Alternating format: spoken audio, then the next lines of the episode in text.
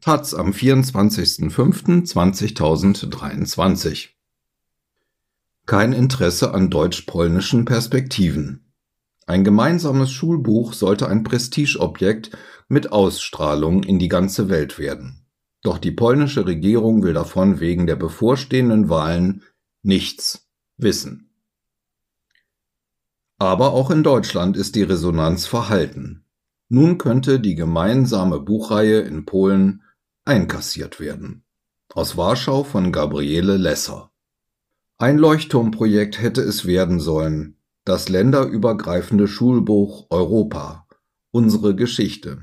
Mit ihm sollten deutsche und polnische Kinder ein besseres Verständnis für die jeweils andere Geschichte entwickeln.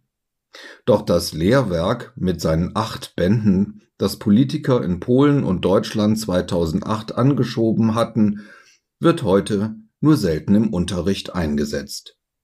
Wir haben seit Erscheinen des letzten Bandes im Jahre 2020 gerade mal 1000 Exemplare verkauft, sagt Waldemar Czerniszewski, der Direktor des renommierten polnischen Schulbuchverlags WSIP.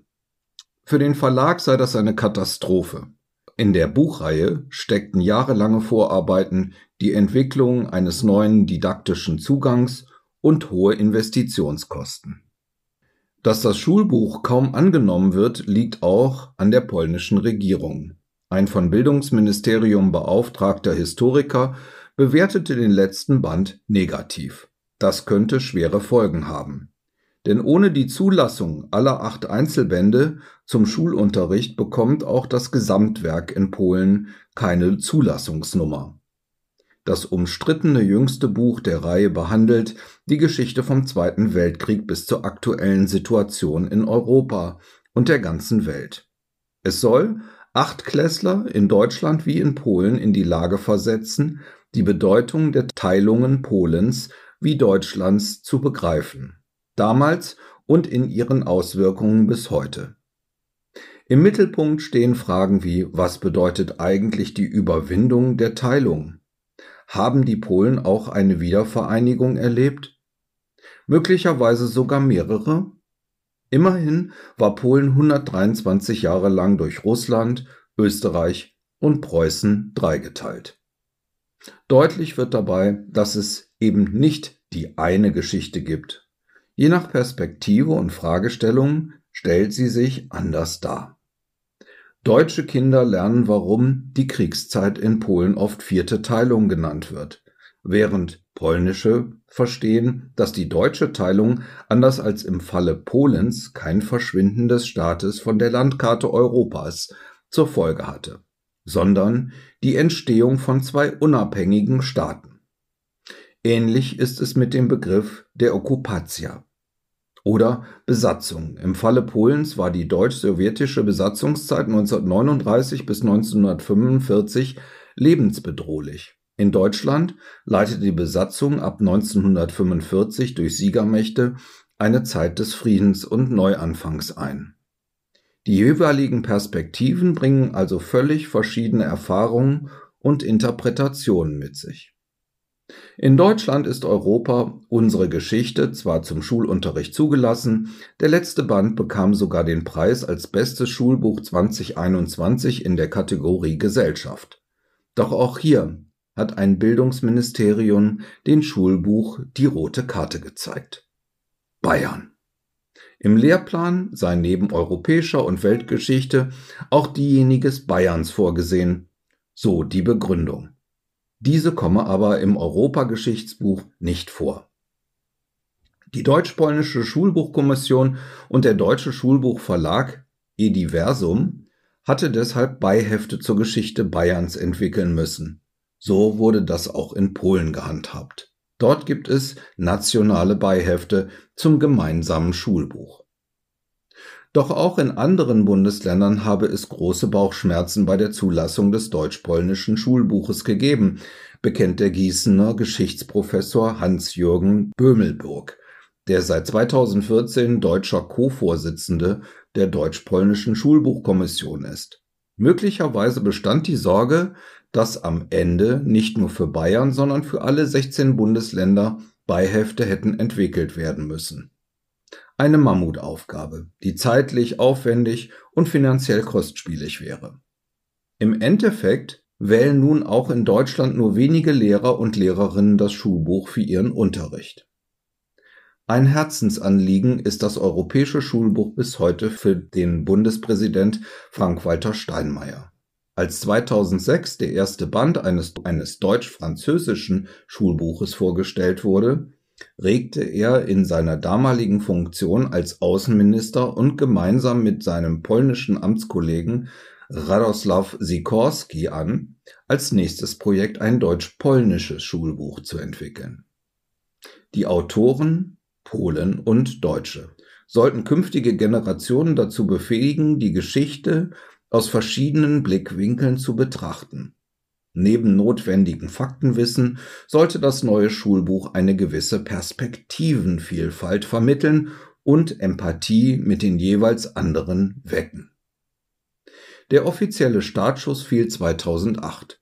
Die deutsch-polnische Schulbuchkommission übernahm das Projekt.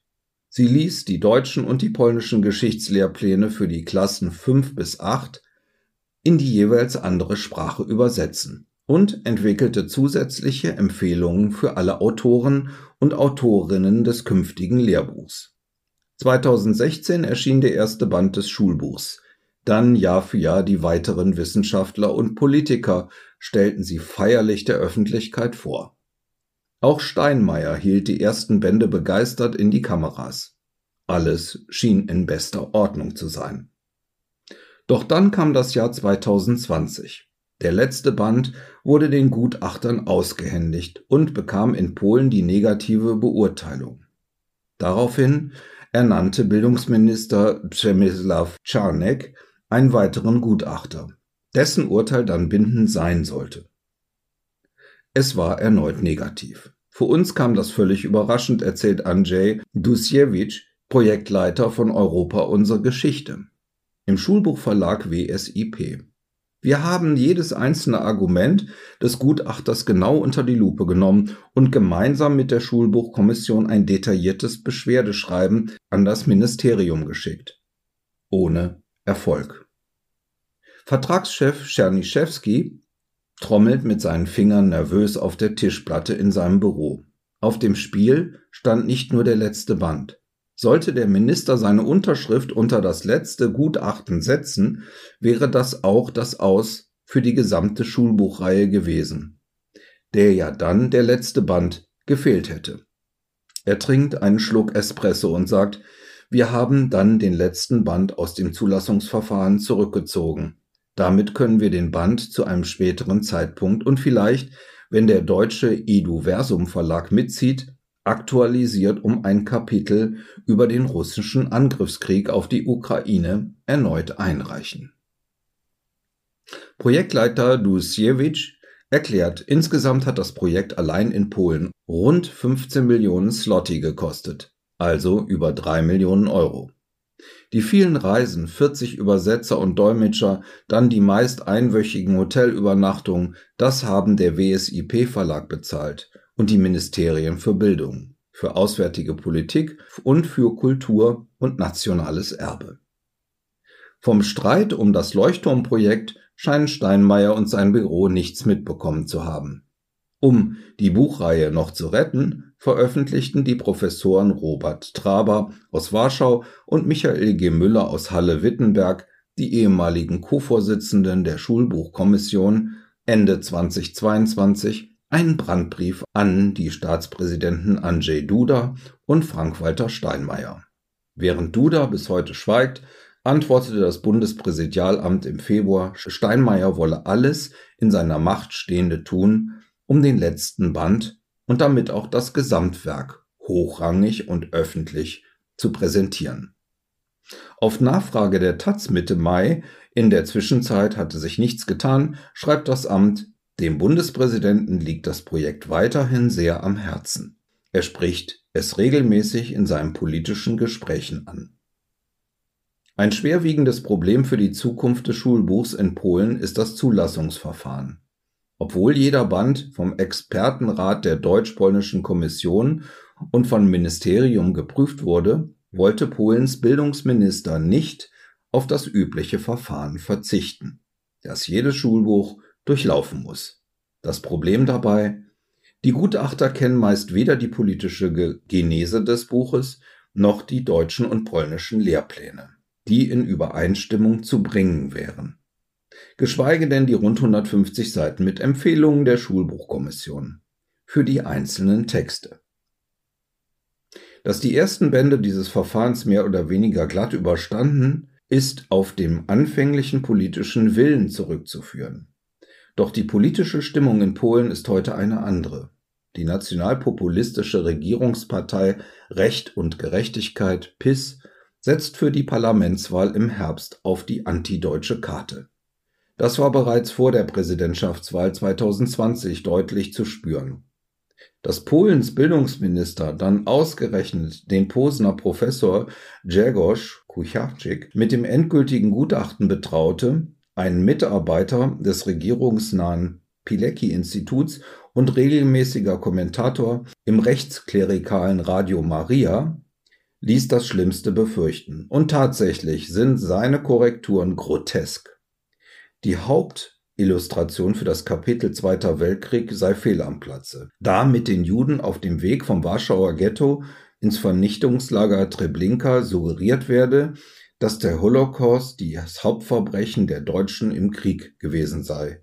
Man solle die Leiden der verschiedenen Opfer nicht werten. Außerdem solle nicht die Berliner Mauer das Symbol für das Ende der Teilung in West- und Osteuropa sein, sondern die Arbeiterstreiks 1980 auf der Danziger Werft. Eventuell könne man beide Bilder zeigen. Die Kommission unter ihnen neuen Vorsitzenden Hans-Jürgen Bomelburg aus Gießen und Violetta Julkowska aus Posen hält sich mit Kritik an der Blockadehaltung der polnischen Verantwortlichen zurück. Sie erarbeitet gemeinsam mit dem Georg Eckert Institut in Braunschweig dem Zentrum für historische Forschung Berlin, der Polnischen Akademie der Wissenschaften sowie dem polnischen Lehrerarbeitskreisen Online-Module zum Schulbuch und macht in Seminaren Werbung für die gemeinsame Buchreihe. Sollte Polens Bildungsminister keine Idee entwickeln, wie aus dem selbstverschuldeten Schulbuchflop doch noch ein Erfolg werden kann, wird der Leuchtturm am Ende wohl nur in Deutschland stehen noch dazu mitfinanziert von drei polnischen Ministerien